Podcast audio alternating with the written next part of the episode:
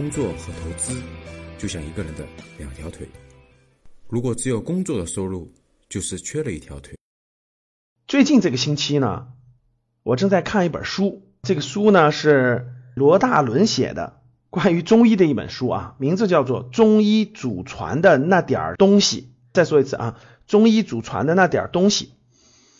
让我看这本书的时候呢，我确实是很有感触啊，给大家交流三点感触。第一个就是这本书里呢，不是大家理解的枯燥的讲很多中医的那种理论啊、方法啊等等的，它里面讲的是真的是感动了百万人的这种中医的故事。我觉得这种真的是故事里面带着都是他们的人生观和价值观，他们的信念。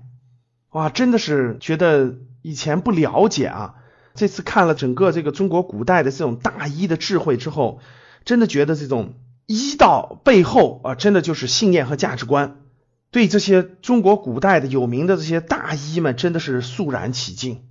看到了这种优秀的这种信念和人生观、价值观，向他们学习。第二个呢，就是我自己定的计划啊，是二零二零年是围绕中医健康吧，是我阅读的一个重点。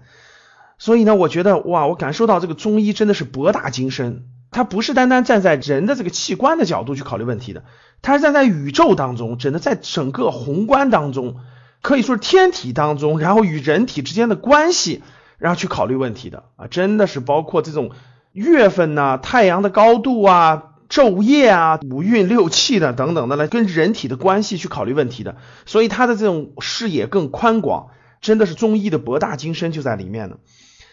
第三个，我想感受的就是，我觉得真正这种大医啊，真的这种就很高深的医生，他们其实都是把握了规律，他们也不是神，我觉得他们就是把握了规律，把握了这种人体在出现各种不同状况之后的规律，去做出应对和判断的。但我看到这个地方呢，我深有感触啊，我觉得它和投资是异曲同工之妙的，就是。其实投资，大家看，它并不是一门技术，它并不是大家普通理解的。我学了门技术谋生等等。投资最根本的，其实它是把握住了某种规律，可以说是企业运行的规律，把握了这种规律，通过这种规律的变化去赚钱的。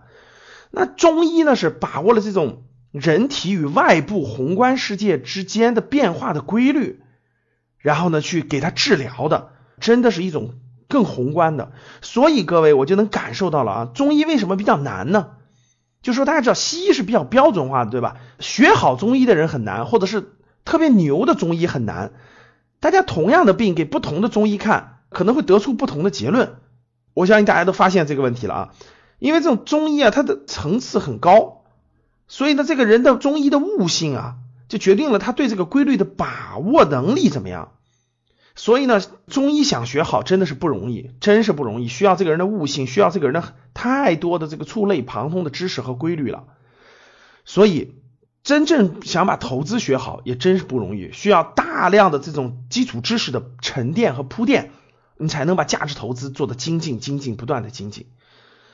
好在，如果我们年轻啊，我们选定了自己要深入研究的方向，我觉得总是通过日积月累。啊，十年以上的积累，我相信你一定能把握住某个领域当中的规律啊，从而成为这个领域当中的专家的。